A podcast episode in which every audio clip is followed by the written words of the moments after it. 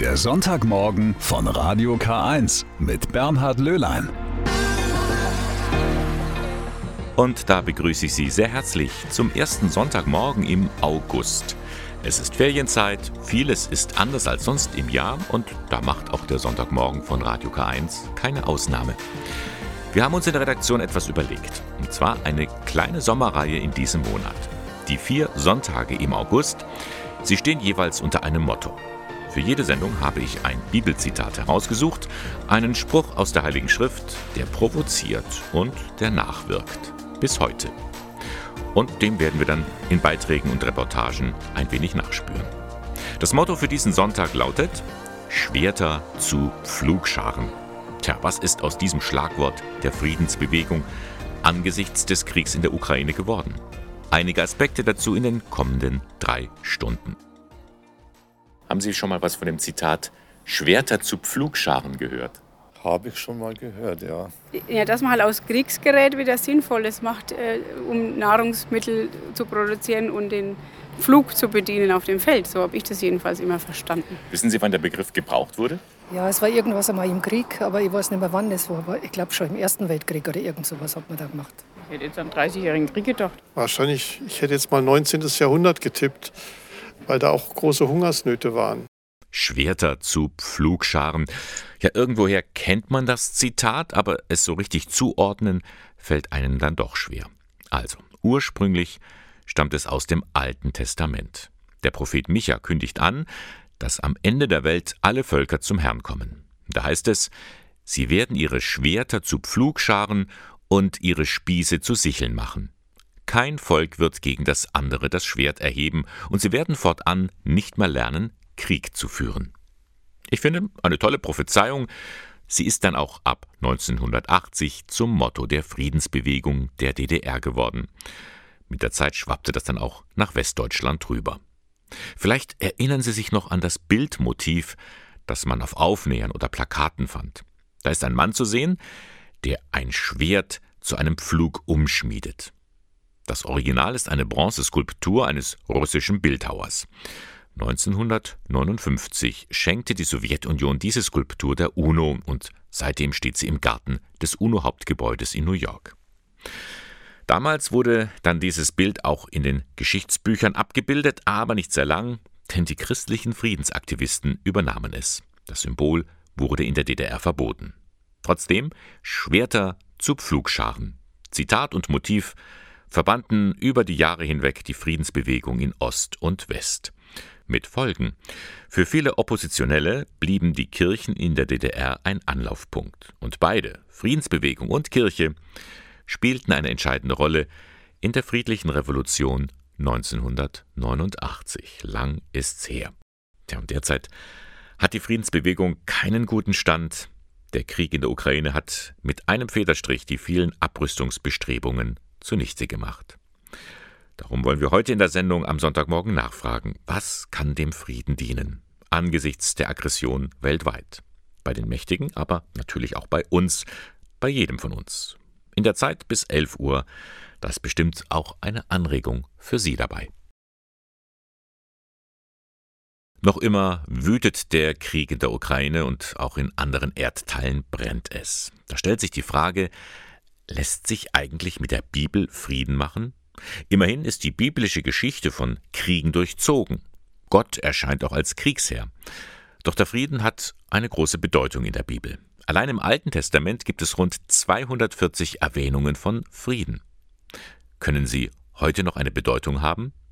Johanna Risse hat mit einem Bibelexperten gesprochen, der gleich schon einmal zwei passende Zitate zur Hand hat. Es küssen sich Frieden und Gerechtigkeit und das zweite heißt, suche den Frieden und jage ihm nach. Das sind nur zwei Psalmen aus der Bibel zum Thema Frieden. Zentral ist der Begriff Shalom, das hebräische Wort für Frieden, denn es hat einen viel größeren Bedeutungsumfang als das deutsche Wort. Nach biblischem Verständnis meint Frieden eben nicht nur einfach die Abwesenheit von Krieg, so Religionslehrer Joachim Schick. Er hat sich eingehend mit der Bedeutung des Friedens in der Bibel beschäftigt, um sie auch seinen Schülern näher bringen zu können. Weil dieser Begriff eigentlich ja im Grunde sehr zentral ist, biblisch gesprochen Shalom, ein Begriff, der natürlich eine große Fülle hat im Sinne von Frieden mit sich selbst, also die, die innere Zufriedenheit und die Ausgeglichenheit und das Wohlsein, aber auch Frieden dann mit Mitmenschen, mit Mitwelt und Umwelt und dann eben mit Gott eine Vision, dass irgendwann tatsächlich die Menschen anfangen, die Kriegsgeräte umzuschmieden, umzurüsten, um daraus dann Friedensgegenstände, Gegenstände zu machen, die man dann für den zivilen Friedenseinsatz verwenden kann. Die Menschen des Alten wie auch des Neuen Testaments begrüßen und verabschieden sich, indem sie einander Frieden wünschen. In besonders radikaler Weise hat Jesus diesen Frieden verkündigt und gefordert und den Menschen bewusst gemacht, Frieden ist Geschenk und Auftrag in einem, Gabe und Aufgabe gleicher gleichermaßen. Diese berühmten Friedensvisionen von, von messianischem Reich, von einer versöhnten Welt, einschließlich einer versöhnten Gemeinschaft von Mensch und Tier, die dann später von Jesus selbst aufgegriffen wurden in seiner Verkündigung, in seiner Praxis und die dann im Grunde später ja dann auch dazu gedeutet wurden, Jesus zum Beispiel als den verkündeten Friedensfürsten, als den, der dieses messianische Reich bringt zum Leben. Religionslehrer Joachim Schick will damit auch ermutigen. Wie kann der Friedensbegriff der Bibel heute wieder mehr Relevanz gewinnen für das eigene Handeln, aber auch für die große Vision des ewigen Weltfriedens zwischen den Menschen und zwischen den Menschen und der Schöpfung? Dass die Menschen sagen, ja, ich fange damit an. Ich fange damit an, dass ich Menschen suche, mit denen ich dann tatsächlich auch in der Öffentlichkeit etwas tun kann. Mancher traut sich dann zu, nicht nur auf eine Friedensdemo zu gehen, sondern tatsächlich auch noch, noch Flüchtende aufzunehmen oder, oder wenn ich anders mit der Schöpfung umgehe, um sie mehr zu bewahren, dann bin ich ja auch schon auf einem Weg, um diesen großen Begriff des Shalom zu füllen. Sagt Religionslehrer Joachim Schick. Er hat im Alten Testament nachgeforscht, was sich da zum Thema Frieden finden lässt. Und das ist doch eine ganze Menge. Sie hören den Sonntagmorgen von Radio K1. Er steht unter dem Motto Schwerter zu Pflugscharen. Was derzeit in der Ukraine passiert, das ist eine menschliche Katastrophe. Da sind wir uns alle einig. Letztendlich ist es wohl auch eine Bankrotterklärung der Friedensbemühungen in aller Welt. Könnte man meinen. Denn was hat die Friedensbewegung gebracht angesichts des Krieges? War alles umsonst? Was ist aus dem berühmten Zitat Schwerter zu Pflugscharen geworden? Fragen, die ich Irmgard Scheidler stellen möchte. Sie ist eine der beiden Vorstände von Pax Christi im Bistum Eichstätt. Pax Christi, zu Deutsch der Friede Christi. Das ist die internationale Friedensbewegung der katholischen Kirche. Guten Morgen, Frau Scheidler. Guten Morgen. Zuerst mal ganz allgemein.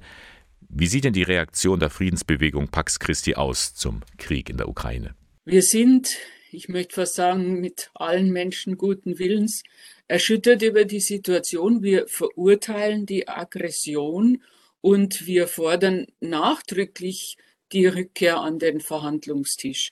Ganz klar handelt es sich um einen Bruch des Völkerrechts. Wir sind deswegen auch erschüttert über die Nichtreaktion der orthodoxen Kirche Russlands über den Patriarchen Kyrill, der ja eigentlich eine wunderbare Vermittlerrolle einnehmen könnte, weil die Orthodoxen in der Ukraine auch zum Patriarchat von Moskau gehören. Nun, waren denn all die Bemühungen für Frieden und Verständigung in den vergangenen Jahren von Pax Christi und anderen Bewegungen umsonst? Es war nicht umsonst, schon gar nicht das, was von der Friedensbewegung ausging, aber es war zu wenig und zu halbherzig, was von Seiten der Regierung ausging. Wenn wir zurückdenken, wie es ausgesehen hat nach dem Fall des Eisernen Vorhangs, da hat tatsächlich Russland den Wunsch geäußert, in die westliche Verteidigung, in das westliche Verteidigungsbündnis eingebunden zu werden. Und Gorbatschow hat 1989 von einem gemeinsamen europäischen Haus gesprochen. Wir müssen uns daran zurückerinnern, an diese Möglichkeiten, die wir nach dem Fall des Eisernen Vorhangs hatten und damit nicht genug. Es war ja Putin selber 2000 1 im Deutschen Bundestag. Er hat geworben für eine Neuordnung Europas, die Russland einbezieht. Er hat gesprochen wörtlich von einer Neuordnung der Wirtschafts-, Kultur- und Verteidigungspolitik und er hat damals stehende Ovationen bekommen. Aber wir verharrten weiter im Lagerdenken. Halten. Und wie hat Putin darauf reagiert? Er hat Schritt für Schritt vor unseren Augen ein Gewaltregime aufgebaut. Also wenn Sie mich fragen, sind die Bemühungen für Frieden und Verständigung gescheitert? Ja, die waren von vornherein viel zu wenig. Aber was uns anbetrifft, die Bemühungen der Friedensbewegung, die waren nicht umsonst und die sind jetzt wichtiger denn je. Für Pax Christi stand ja immer die Option für die Gewaltfreiheit an erster Stelle. Bleibt die jetzt auch weiterhin bestehen? Daran kann sich nichts ändern. Denn wir glauben fest, dass eine Welt ohne Gewalt und Waffen die einzige Welt ist, die eine Zukunft hat. Gewaltfreiheit ist die logische Konsequenz, die einzig vernünftige Antwort aus den Lehren der Geschichte. Und dass es die Botschaft Jesu ist, das brauche ich ja nun wohl gar nicht zu erklären. Aber man braucht gar kein Christ zu sein, um die Überlegenheit von Gewaltfreiheit anzuerkennen. Es ist historisch bewiesen, dass Militäreinsätze nicht zu Frieden und Demokratie führen. Es hilft nur ein langfristig geplanter ziviler Einsatz, eine aktive Gewaltfreiheit, aber die hat man nicht holter die Polter von heute auf morgen und mir nichts, dir nichts, sondern die braucht Zeit, die braucht Vorbereitung, die braucht Profis, die braucht Übung, genauso wie Militäreinsätze nicht aus dem Boden zu stampfen sind. Die braucht Übung, die braucht aber auch Geld. Apropos Geld, was sagen Sie dazu, Frau Scheidler, dass eine deutliche Mehrheit der Deutschen Waffenlieferungen an die Ukraine begrüßt? Das ist doch jetzt ein Paradigmenwechsel. Ja, das ist ein Paradigmenwechsel, denn wenn Sie sich zurückerinnern, dann waren noch vor wenigen Monaten 80 Prozent der Deutschen überhaupt gegen Waffenexporte. Nun hat sich die Meinung deswegen geändert, wenn ich das jetzt mal so mit meiner einfachen Psychologie beurteilen darf. Wir haben den Eindruck, es mit einer gerechten Sache zu tun zu haben. Wir empfinden Mitleid, wir sind empört und wir sind auch zornig.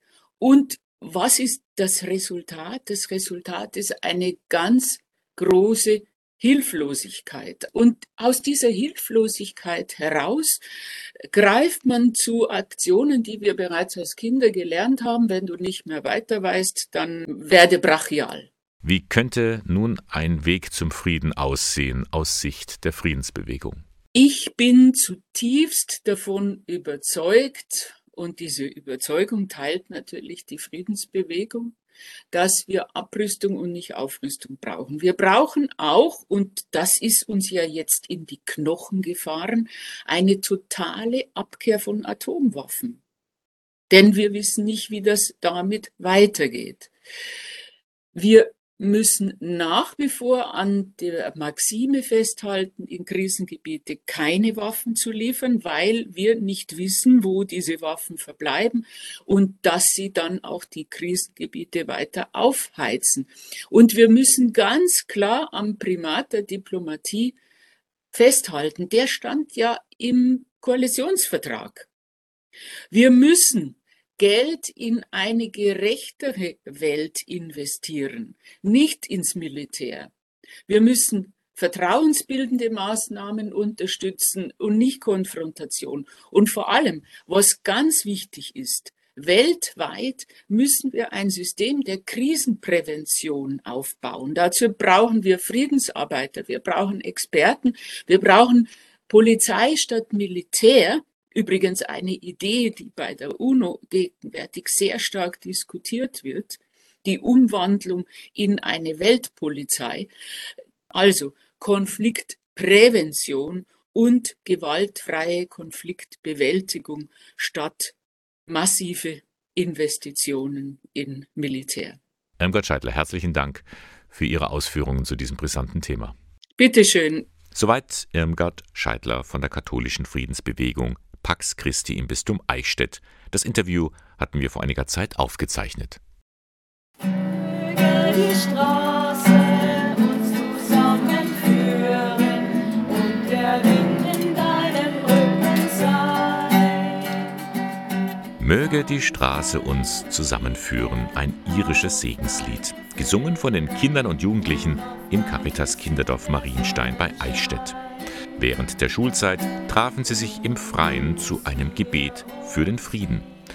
Sozialpädagogin Veronika Kamuff. Wir haben gemerkt, dass die Kinder sehr berührt sind von dem Krieg, sehr berührt von den Bildern in den Nachrichten und dass sie uns auch eigentlich täglich darauf ansprechen, warum passiert sowas, warum muss so ein Krieg sein. Und darum haben wir uns gedacht, einfach aus diesen ganzen Gefühlen raus wollen wir ihnen was geben, wo wir einfach gemeinsam miteinander beten und ihnen auch Hoffnung geben. Diese Hoffnung gibt das Kinderdorf auch ganz praktisch. Denn seit einigen Wochen leben drei Mütter aus der Ukraine mit ihren Kindern in dem Kinder- und Jugendhilfezentrum.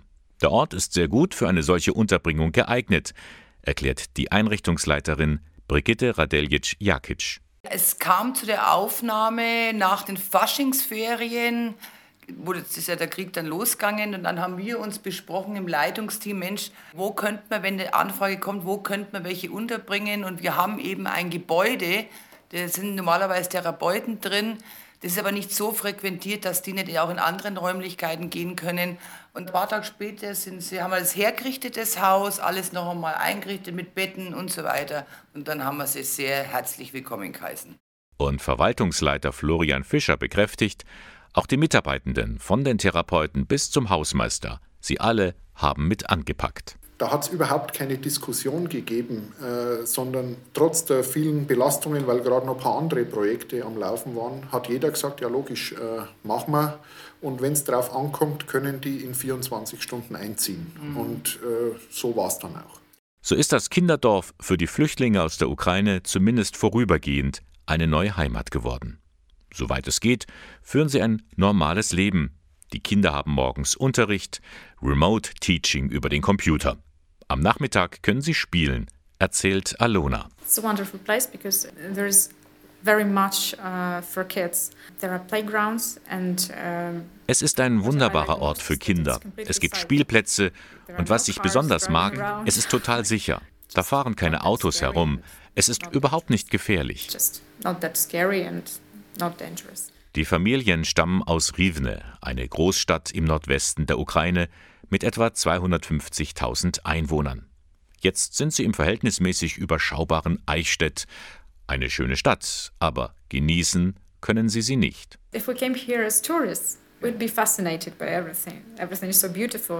Wenn wir hier als Touristen herkommen würden, wären wir von allem fasziniert. Alles ist hier so schön, aber wir nehmen es anders wahr.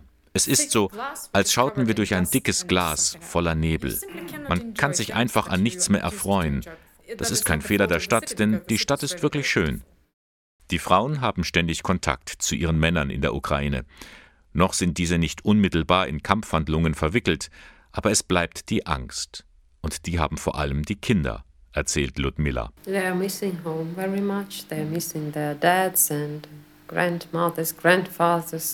Sie vermissen ihre Heimat, sie vermissen Papa und ihre Großeltern. Manchmal weinen sie am Abend. Und immer wenn sie schlafen gehen, denken sie daran, dass sie nicht zu Hause sind. Sie haben schreckliche Angst um ihre Väter und sie wollen so schnell wie möglich nach Hause zurückkehren.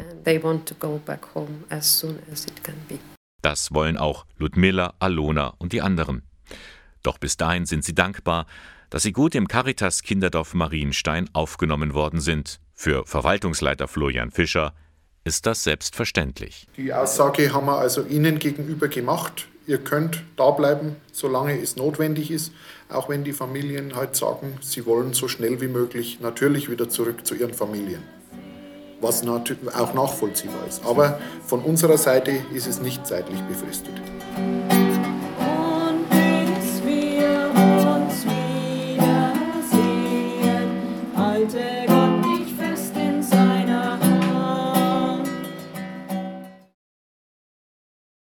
Schwerter zu Pflugscharen, so das Leitwort für die heutige Sendung. Und das hat auch einen Grund. Denn jeden Tag prasseln sie auf uns ein. Bilder und Nachrichten aus dem Krieg in der Ukraine. Wir Erwachsene verfolgen die aktuellen Nachrichten mit Sorge und auch die Kinder bekommen das hautnah mit. Mit dem Nachwuchs über den Krieg zu sprechen ist nicht so einfach, denn die Kinder sehen ständig die Bilder vom Krieg im Fernsehen, sagt Helmut Enzenberger, er ist der Diözesanbeauftragte für Krisenseelsorge im Schulbereich im Bistum Eichstätt. Ich denke, wir müssen uns gewahr werden, dass das sehr belastend ist, diese Dauerberieselung von schrecklichen Bildern, die Nachrichten, die eigentlich rund um die Uhr laufen und berichten, sind zum einen im Fernsehen zugänglich, aber zum anderen dann auch über den Social Medias, über TikTok und Instagram und so. Und unsere Jugendlichen sind ja da tagtäglich rund um die Uhr unterwegs. Das ist ein massiver Einschnitt in ihrem Lebensgefühl und das belastet. Viele Eltern fragen sich, sollen wir mit den Kindern nun darüber reden und vor allem wie? Man möchte die Kleinen ja nicht noch mehr überfordern. Christoph Horst von der Arbeitsgemeinschaft für katholische Familienbildung rät, erst einmal auf die Signale des Kindes achten. Ist es für das Kind ein Thema oder nicht? Also nicht, dass ich von außen das Thema zum Kind trage, sondern dass ich von der Erfahrungswelt, dem Erleben des Kindes ausgehe. Das kann sein, dass ich erlebe, dass es auf einmal stark verunsichert ist, sich zurückzieht, Ängste äußert. Oder natürlich auch direkte Fragen. Kommt der Krieg zu uns? Dann ist es die Aufgabe der Eltern, ihr Kind zu begleiten. In diese Welt, wie sie nun einmal ist, und die ist nicht immer schön. Gerade jetzt, wo es Krieg gibt. Was da helfen kann, ist miteinander etwas tun, bei aller Ohnmacht, erfinderisch sein. Christoph Horst hat das selbst erlebt. War mal eine Aktion bei uns in der Nachbarschaft, wo ein acht- und zehnjähriger äh, alle in der Nachbarschaft eingeladen haben unter dem Motto Waffeln gegen Waffen. Es wurde gebacken und äh, die Nachbarschaft eingeladen, gegen eine Spende eben mit in diesen Waffelgenuss zu kommen. Die Spenden, die dann eben für Flüchtlingshilfe eingesetzt wurden. Ein weiterer Punkt, sich in der Familie vergewissern, was ist uns wichtig, welche Werte spielen eine Rolle. Und dann merkt man auch, wie sehr die Familie einen trägt. Man muss auch nicht auf alle Fragen der Kinder eine Antwort wissen, vielleicht gemeinsam nach Antworten suchen und auch mal was Schönes erleben, meint Martina Schmidt-Fürsich von der Krisenseelsorge im Bistum Eichstätt. Ich glaube, die Kinder brauchen beides. Also aufmerksame Eltern, die einfach die Bedürfnisse erspüren und bei dem schönen Wetter ist es einfach auch gut rauszugehen und in der Natur zu sein, einfach auch dieser Traurigkeit und diesen vielen Schatten auch was Gutes und Fröhliches entgegenzusetzen. Ich glaube, das ist legitim. Und dann sollten Eltern besonders darauf achten, ob sich bei ihrem Kind etwas Auffälliges verändert. Helmut Enzenberger empfiehlt, die Wahrnehmung schärfen. Wirklich das Kind vermehrt den Blick nehmen, auch in den Arm nehmen. Das ist wichtig. Vorab, vor aller Verhaltensauffälligkeit oder Veränderung, würde ich sagen. Also Zuwendung, Nähe, Geborgenheit, Gemeinsamkeit, das ist das oberste Gebot. Und Martina Schmidt-Fürsich ergänzt. Ich denke, manche Kinder brauchen in diesen unsicheren Zeiten besonders feste und zuverlässige Strukturen, die ihnen Halt und Sicherheit geben. Ich glaube, wir sollten die Kinder einfach aufmerksam beobachten, ihnen gut zuhören, damit wir ihre Reaktionen einordnen können und für sie gute Partnerinnen und Partner sind in diesen schwierigen Zeiten. Ich glaube, es gibt kein Rezept, sondern ich glaube, es ist wichtig, sich von den Kindern leiten zu lassen. Denn man muss sich das mal vorstellen, nach zwei Jahren Corona jetzt der Krieg. Da müssen die Kinder was aushalten. Und da brauchen sie tatsächlich verlässliche Menschen an ihrer Seite. Eine Aufgabe für uns alle. Es ist aus Ingolstadt nicht mehr wegzudenken. Das Bayerische Armeemuseum. Seit 1972, also seit 50 Jahren, ist es im neuen Schloss untergebracht. Das Jubiläum wurde in diesem Jahr groß gefeiert, das Interesse der Bevölkerung war auch riesig. Es ist halt ein sehr anschauliches Museum und sehr abwechslungsreich. Für Jung und Alt ist da was geboten. Zum Bayerischen Armeemuseum gehört aber auch der Teil vom Ersten Weltkrieg. Den kann man im Reduit Hilly beim Glänzepark sehen. Und wer sich das mal ansieht, der kommt mit einem beklemmenden Gefühl wieder heraus. Gehört natürlich dazu. Die Schrecken eines Krieges zeigen, wie wertvoll der Frieden ist. Dominik Possoch hat mit dem Leiter des Bayerischen Armeemuseums, Ansgar Reis, gesprochen. Not lehrt beten. Besonders im Ersten Weltkrieg war für viele Menschen ihr Glaube ein stärkendes und tröstendes Element. Das weiß auch Ansgar Reis, Direktor des Bayerischen Armeemuseums in Ingolstadt. Eine Ausstellung zum Ersten Weltkrieg dokumentiert dieses Kapitel, das zeigt, dass jedoch nicht die Institution Kirche für die Menschen wichtig war. Es spielt eine sehr große Rolle die Gläubigkeit der Soldaten. Das spiegelt sich in einer Vielzahl von Erinnerungsstücken, die wir aus der Weltkriegszeit in der Ausstellung präsentieren. Man nennt es die Trench Art, also sozusagen die Kunst aus dem Schützengraben, die hier gefertigt worden ist. In der Zeit des angstvollen Wartens im Schützengraben griffen die Soldaten auf jedes Material zurück, das ihnen zur Verfügung stand. Ein Kreuz haben sie nur in den seltensten Fällen damit gebaut. Es wird irgendwie symmetrisch arrangiert, irgendwelche Objekte, zum Beispiel jetzt Patronenhülsen, wird aufgebaut. Es ist dann in der Mitte vielleicht ein Foto angebracht, sei es des Soldaten oder einer Kirche oder eines Gebäudes, das man dort in dem umkämpften Gebiet gesehen hat. Es sind eigentlich kleine Denkmäler. In Europa liegt die direkte Erfahrung des Krieges mehr als 60 Jahre zurück. Gerade vor diesem Hintergrund sieht Ansgar Reis eine bedeutungsvolle Aufgabe für ein Armeemuseum in heutiger Zeit. Die kriegerischen Ereignisse der Welt brechen in Form von Nachrichten über uns herein, die wir bequem im Sofasessel sitzend am Fernseher wahrnehmen können. Ich denke, es ist wichtig, diese Ereignisse in anderer Form uns nahe zu bringen. Und ich denke, dass die authentischen Objekte, die wir im Museum zeigen, uns heute ganz anders nahe gehen wie diese medial vermittelten Bilder. Die Besucherzahlen geben ihm recht. Die Menschen möchten sich anspruchsvoll auch mit den dunklen und schwierigen Kapiteln der Geschichte auseinandersetzen. Die Besucher wollen nicht einfach nur eine spielerische Unterhaltung, sondern unsere Besucher sind bereit, sich auf diese Erfahrung der Not, auch von Gewalt einzulassen und sich seelisch, gedanklich damit zu beschäftigen. Die Bilder aus der Ukraine, sie sind schrecklich. Zerschossene Häuser, Menschen, die vor dem Krieg fliehen und ihre Männer und Söhne zurücklassen. Eigentlich wollten wir in Europa diese Bilder nie wieder sehen.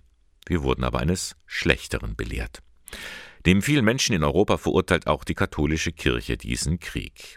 Bei uns in Deutschland gibt es viele Mahnmale, die uns an die Schrecken des Zweiten Weltkriegs erinnern sollen. Eines davon steht auch in Landershofen bei Eichstätt. Harry Heckel hat sich das Figurenfeld mitten im Altmühltal angesehen. Auf den ersten Blick sieht es aus wie ein gewöhnliches Kunstwerk. Was gezeigt wird, ist für den Laien nur schwer einzuschätzen. Doch wenn die Sonne richtig steht und die Schatten fallen, dann stellt man fest, es handelt sich um Menschen. Womöglich ein Soldat, der getroffen wird und ein letztes Mal die Hände zum Himmel wirft, während er sterbend zu Boden sinkt. Daneben eine Kanone. Das Figurenfeld bei Landershofen ähnelt einem Kriegsschauplatz, so Hans Bittel, der Vorsitzende des Kuratoriums für das Mahnmal. Es ist in der Tat ein Schlachtfeld, das hier dargestellt werden soll.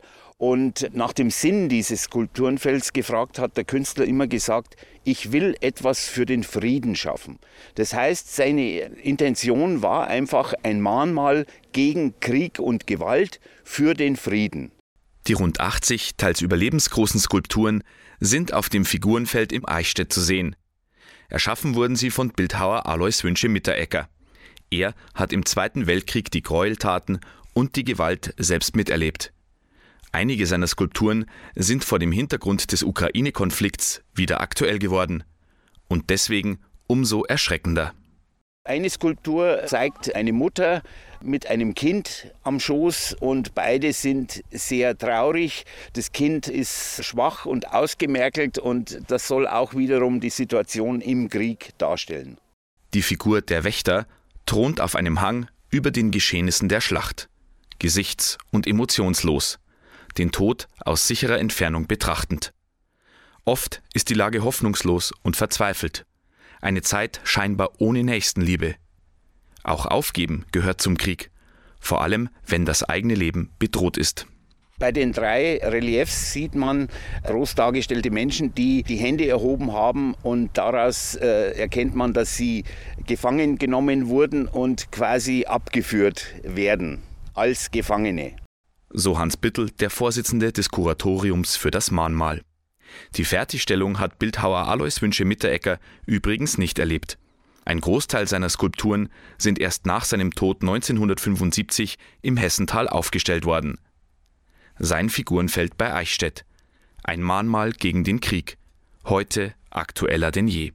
So schrecklich dieses Figurenfeld ist, so faszinierend und auch schön ist es, wenn man sich die Zeit nimmt, es sich mal anzuschauen. Ein Ausflugstipp, das Figurenfeld in Landershofen bei Eichstätt.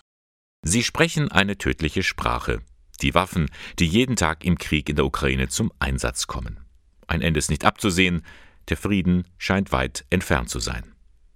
Was es heißt, im Frieden zu leben mit sich und seinen Nachbarn, das muss man sehr früh einüben. Am besten schon bei den Kindern. Denn die haben ein feines Gespür dafür, wie man den Frieden leben kann. Das zeigt auch eine vielbeachtete Wanderausstellung, die sich auf unterschiedlicher Weise den Themen Toleranz und Frieden nähert. Guten Tag, lieber Feind. Sie stammt von der Internationalen Jugendbibliothek. Vor einiger Zeit hat sie auch in Eichstätt Station gemacht.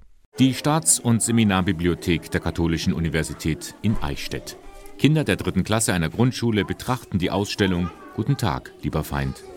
Intensiv beschäftigen sie sich mit dem Thema Krieg, Freundschaft, Frieden. Kann man das in Bilderbüchern zeigen? Das geht durchaus, meint die Studentin Katrin Ebner. Es geht auf ganz verschiedene Weise. Wir haben Bilderbücher da, die es sehr drastisch darstellen, zum Beispiel die Rosa-Weiß. Da sieht man wirklich, wie Soldaten einmarschieren. Aber es wird auch oft ganz nett dargestellt mit Tieren, die ähm, den Krieg verkörpern und dann aber auch wieder Freundschaft schließen können. Für jede Altersstufe ist da was dabei. Das heißt, man zeigt den Schrecken des Krieges und die schönen Seiten des Friedens, um die Kinder auch ein bisschen zum Frieden zu bewegen? Ja, das ist ein ganz wichtiges Thema, damit jedes Kind lernt, was es selbst zum Frieden beitragen kann. Das fängt schon im Elternhaus an, bei den Geschwistern, dann in der Schulklasse oder auch im Sportverein. Jetzt ist hier eine Schulklasse von der Grundschule St. Walburg und die sind ja alle unterwegs mit einem Zettel. Was machen die gerade? Die haben gerade den Auftrag bekommen, sich anhand einer Liste die Ausstellung anzugucken. Da möchte ich einfach wissen, ob die Kinder selbst mit den Büchern schon mal in Berührung gekommen sind, ob sie vielleicht ein Buch wiedererkennen. Dann will ich Ihnen aber auch zeigen, dass ganz viele Bücher in Fremdsprachen auch ausgestellt werden, dass Frieden und das Thema Krieg also nicht nur ein deutsches Thema sind, sondern global gesehen werden müssen. Mit der Geschichte von Herrn Meyer und Herrn Müller veranschaulicht Katrin Ebner den Schülern dann, wie Unfriede entsteht. Eines Tages nämlich entdecken die beiden Freunde eine rote Linie, die mitten durch ihr Haus geht und die beiden schnell entzweit. Da streiten sie sich, wem jetzt der Fernseher gehört, ja, sie sägen sogar ihr Haus in zwei Teile. Nun kommt es zu einer Schlägerei. Ja, plötzlich fängt es zu regnen an. Wie nun die Geschichte weitergehen könnte, das sollen die Kinder nun selber malen. Ich mache, dass die Linie dann verläuft und sie wieder Freunde werden.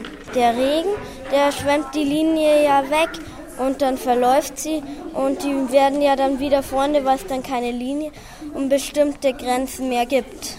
Also ich würde sagen, dass die sich dann vertragen und dass die sich zusammen dann das Geld zusammenspannen und ein neues Haus kaufen, weil es ja kaputt ist. Wie nun die Geschichte ausgeht, Katrin Ebner liest sie den Kindern vor. Draußen prasselte der Regen auf das Dach und wusch die rote Linie vom Haus und von den Feldern ab. Es donnerte und blitzte. Drinnen aber machten es sich Herr Müller und Herr Meier gemütlich. Zusammen hatten sie auch fast keine Angst mehr vor dem Gewitter. Herr Müller und Herr Meier feierten bis spät in die Nacht. Sie waren sehr glücklich, dass sie wieder Freunde waren. Also, du hast recht gehabt mit deinem Ende, oder? Ja, ich habe nämlich geschätzt, dass die Linie dann weggeht und dass sie dann zusammen wieder Freunde werden und spielen. Was hat dir in der Geschichte jetzt besonders gefallen? Ja, dass sie erst Krieg war und dann wieder Freundschaft und ja, das passt gut zu Krieg und Frieden. Sie hören den Sonntagmorgen von Radio K1 heute zum Thema Schwerter zu Pflugscharen. Und da möchte ich Ihnen einen Mann vorstellen, der genau das umgesetzt hat, der einen Schritt gewagt hat und auf andere zugegangen ist. Der ehemalige Erzbischof aus Burundi, Simon Ntamwana. Er war Bischof der Eichstätter Partnerdiözese Gitega. Und dort in Burundi, einem der ärmsten Länder der Welt, wütete jahrzehntelang einer der blutigsten Bürgerkriege des Kontinents. Und auch Christen waren in den mörderischen Konflikt involviert. Heute engagiert sich die katholische Kirche für den sozialen Wiederaufbau und für Versöhnung. Einer ihrer herausragenden Köpfe ist eben jener ehemalige Erzbischof Simon Ntamwana. Er leidet wie sein Volk an den Folgen des Bürgerkriegs zwischen Hutu und Tutsi, der in Burundi jahrzehntelang tobte. Kaum einer, der nicht etliche Familienmitglieder verloren hat. Auch Simon nicht. Deshalb ist mir äh, auch eine besondere Sendung zu verzeihen, obwohl ich auch meine ganze Familie verloren habe. Äh, in einer Nacht waren äh, zehn Personen umgebracht und trotzdem bin ich da, um die Versöhnung zu treiben und meinen Brüdern und Schwestern in Burundi äh, dazu zu helfen, damit sie auch einander sagen können, ich äh, vergebe dir. Erzbischof Simon hat ein Versöhnungswerk ins Leben gerufen, eine Friedensinitiative, der sich Hunderte von Menschen angeschlossen haben. Mittlerweile hat dieses Werk Zehntausenden zu einem neuen Leben verholfen.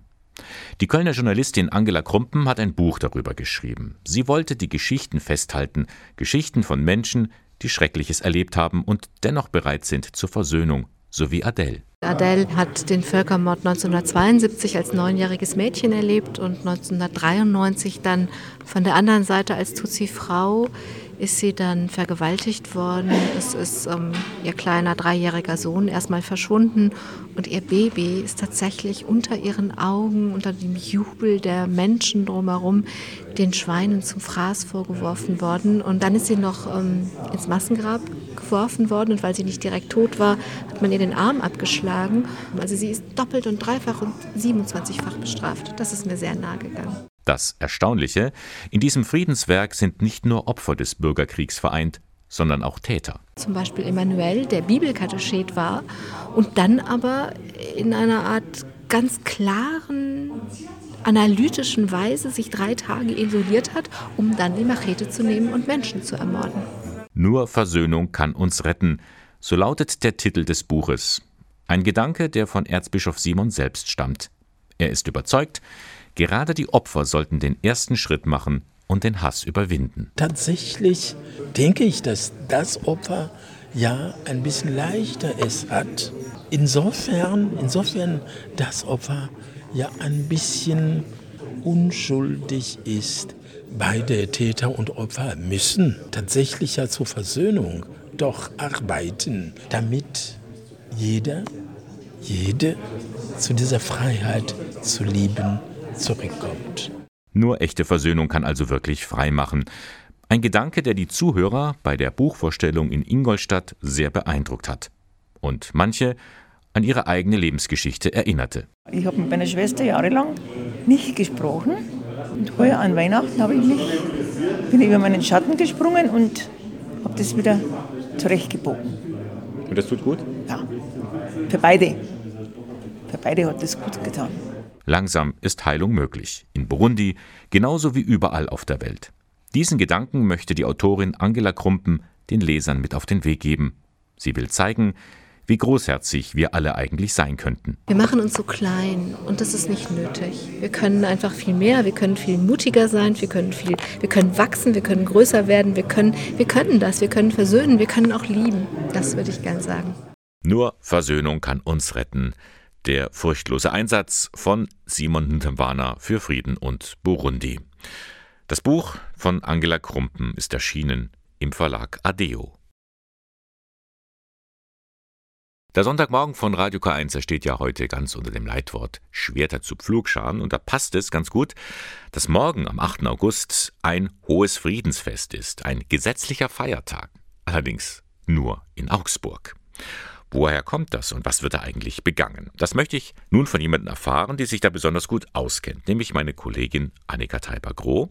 Sie ist im Landkreis Augsburg groß geworden und hat auch schon in Augsburg selbst gearbeitet für die Augsburger Allgemeine. Schönen guten Morgen, Annika. Schönen guten Morgen. Jetzt, äh, was sind eigentlich die Wurzeln für dieses hohe Friedensfest in Augsburg? Da müssen wir ganz schön weit in die Jahrhunderte zurückschauen. Ja, die Geschichte ist tatsächlich auch ein bisschen komplexer, aber vielleicht kann man es mal darauf runterbrechen. Äh, viele kennen ja den Begriff des Augsburger Religionsfriedens. Den gab es 1555 und ähm, der stellte damals die Anhänger der protestantischen Bekenntnisschrift Confessio Augustana, also da steht schon mhm. dieses Augsburg im Namen drin, quasi den Anhängern der römisch-katholischen Kirche gleich. Also da wurde ein bisschen auch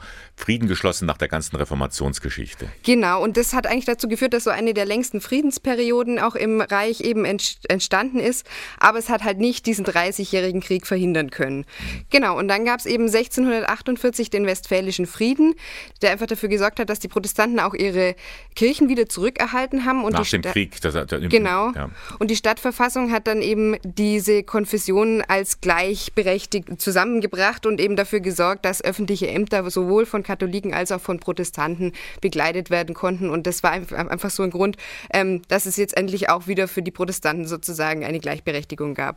Also waren die Wurzeln tatsächlich äh, im, im, Religiösen zu sehen, also in, in, den Kirchen. Die beiden haben sich praktisch wieder zusammengerauft. Genau, eigentlich war es ein Fest der Protestanten. Die haben dann zwei Jahre später eben sich ähm, quasi dadurch einfach daran erinnert, dass jetzt ihre Unterdrückung vorbei ist.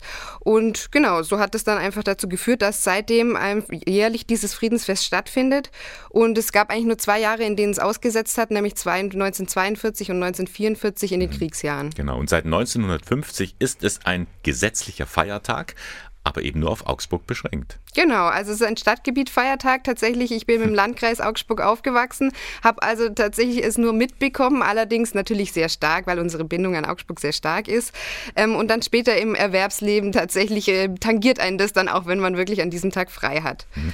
Ähm, die katholische Kirche hat sich äh, nicht so lange daran beteiligt an dem Fest. Erst 1984 haben die gesagt, okay, wir machen auch mit. Ja, es hat eine Weile gedauert, bis sie sich sozusagen durchgerungen haben, eben auch diese Gleichberechtigung mit feiern zu können. Offiziell natürlich, so haben sie natürlich schon länger mitgefeiert, aber so richtig offiziell wurde es dann erst 1984. Und jetzt ist es auch nicht mehr nur ein rein kirchliches Ereignis. Dieses hohe Friedensfest wird ja von allen Gruppierungen mitgefeiert. Das ist also richtig was los in Augsburg in dieser Zeit. Genau, also früher war es ja auch so, dass es wirklich nur die Katholiken und die Protestanten waren. Das sind natürlich inzwischen viel, viel mehr ähm, gesellschaftliche Gruppierungen und ähm, auch Religionen beteiligt. Das sieht man schon allein, wenn man auf die Website vom Augsburger Friedensfest geht. Da wird man in verschiedenen Sprachen begrüßt. Ähm, ja, und da ist eigentlich äh, ziemlich viel geboten, was so rund um diesen Tag geschieht. Das ist jetzt nicht nur auf dem 8. August bezogen, sondern eben auch äh, drüber, drüber hinaus. Zum Beispiel gibt es diesen Wettbewerb der Kinder, die so ein Friedensbild malen. Das ist, wurde auch wieder eingeführt. Das war tatsächlich auch schon in früheren Jahrhunderten der Fall, dass da ähm, ja, Kindern ein Friedensbild gegeben wurde. Also kann man festhalten, so wie Nürnberg die Stadt der Gerechtigkeit ist, ist Augsburg die Stadt des Friedens. Ja, und tatsächlich merkt man das, finde ich schon. Ich habe an mehreren Sachen in Augsburg teilgenommen, wo einfach immer wieder dieses Thema aufploppt. Und ähm, zum Beispiel ist am 8.8. ja auch diese Augsburger Friedenstafel äh, entweder am Rathausplatz oder am Elias-Holl-Platz immer eingerichtet. Und ähm, das ist einfach ein tolles Erlebnis, wo viele verschiedene Menschen zusammenkommen und auch verschiedene Essen teilen aus verschiedenen Kulturen. Also einfach wirklich bereichernd. Vielen Dank, Annika Morgen. Also ist in Augsburg das Hohe Friedensfest. Und weitere Informationen finden Sie im Internet unter friedensstadt-augsburg.de. Und mit Supertramp und dem Logical Song geht der Sonntagmorgen von Radio K1 zu Ende. Er stand heute unter dem Leitwort Schwerter zu Pflugscharen. Das Bibelzitat aus dem Alten Testament haben wir ein bisschen aufgefrischt und geguckt, was ist aus diesen Idealen der Friedensbewegung geworden? Die Sendung können Sie noch einmal nachhören im Internet unter radiok1.de. Am kommenden Sonntag geht es weiter mit der Sommerreihe. Dann lautet das Motto: Macht euch die Erde untertan. Da finden sich auch wieder einige anregende Aspekte zu diesem provozierenden Bibelwort. Das war der Sonntagmorgen von Radio K1, dem Kirchenfunk im Bistum Eichstätt. Sie finden uns in der Luitpoldstraße 2, Moderation und Redaktion der Sendung. Bernhard Löhlein. Ich wünsche Ihnen noch einen schönen Sonntag. Bis zum nächsten Mal.